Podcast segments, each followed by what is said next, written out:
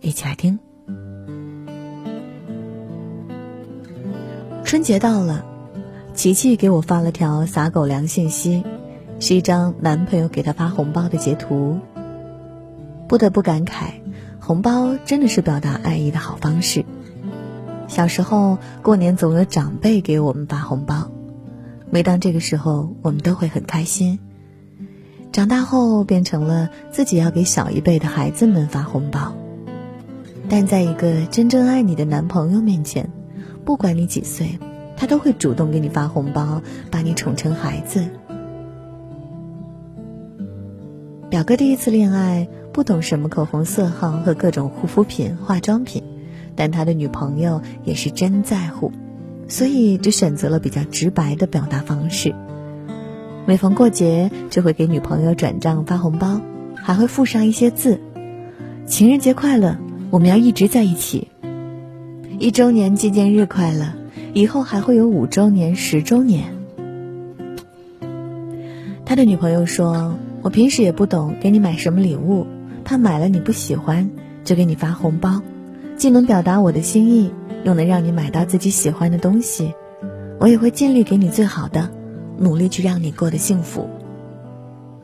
爱你的人舍得给你发红包，他会在特殊的日子里用红包表达对你的爱。他有一百块，会给你九十九块，他会尽己所能给你最好的生活。在一档综艺节目上，颖儿的老公付辛博不满她开始管自己的卡，还说两人平时的生活都是 A A 制。在一旁的英采儿就直接怼了：“怎么了？钱花不花不重要，重要的是我有。老娘可以不花，老娘明明挣钱，干嘛要花你的？”其实英采儿想表达的意思是：钱我可以自己赚，但最重要的是你的态度，愿不愿意为了我付出？发红包其实也是一样，你给不给是你心意的表达，他需不需要又是另外一回事儿。在春节发红包本身就是一个习俗，寓意着财运到，祝福新一年的好运。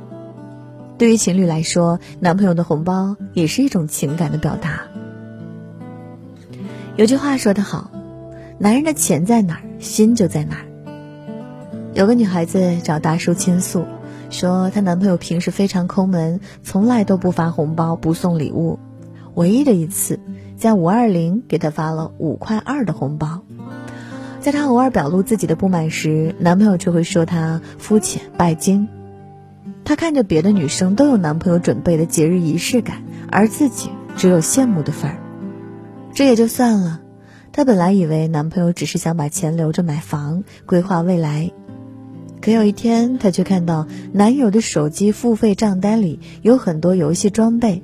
少则几十，多则几千，还有更过分的。她发现男友经常打赏女主播。原来平时一毛不拔的男友，不是不爱花钱，而是不舍得为你花钱。真是印证了那句话：舍得为你花钱的男人不一定爱你，但是舍不得为你花钱的男人一定不爱你。微信红包决定了你在他心中的位置。真正的爱情经得起考验，也经得起磨练。节日的红包是仪式感最基本的缩影，也是平淡生活中最简单的调味剂。它能给我们营造一种爱情的浪漫感，也是在提醒着我们爱与被爱。《傲慢与偏见》里有这样一句话：“只考虑金钱的婚姻是荒谬的，不考虑金钱的婚姻是愚蠢的。”小欢喜里，乔卫东是个有钱的离异男人，在离婚之后交往了一个叫小梦的女朋友。他和小梦在一起，态度是敷衍的，对他也比较抠门。他平时不会和小梦提到结婚的事儿，在和哥们儿聊天的时候，也坦诚不想和他真正走到最后，只是贪图人家年轻美貌，各取所需罢了。没有想过和你有未来的人，总是会用各种借口敷衍你。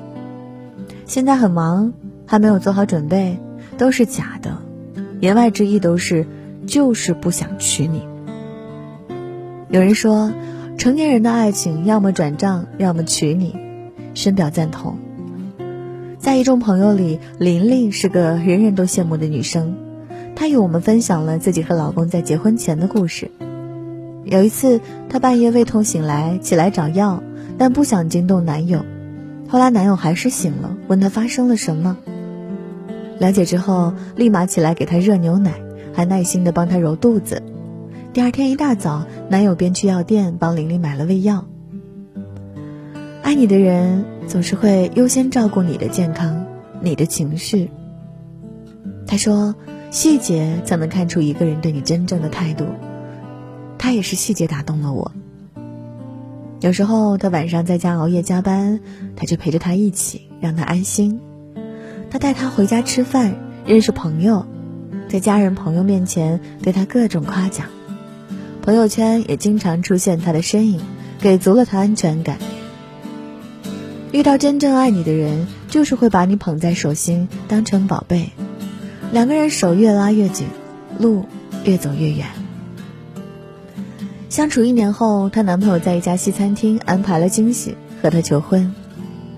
最好的爱情藏在柴米油盐酱醋茶的细水长流里，而真正爱你的人会给你创造一个岁月永安、不惧风雨的家。王小波对李银河说。一想到你，我这张丑脸就泛起了微笑。三毛对荷西说：“不多不多，以后还可以少吃一点。”钱钟书对杨绛说：“没遇到你之前，我没想过结婚；遇见你，结婚这事儿，我没想过和别人。再多的甜言蜜语都可能是虚无的假象，只有转账和娶你，才是最实际的行动。”真正爱你的男人会心疼你之前的辛苦，他会想要守候你一辈子，也想把最好的都给你。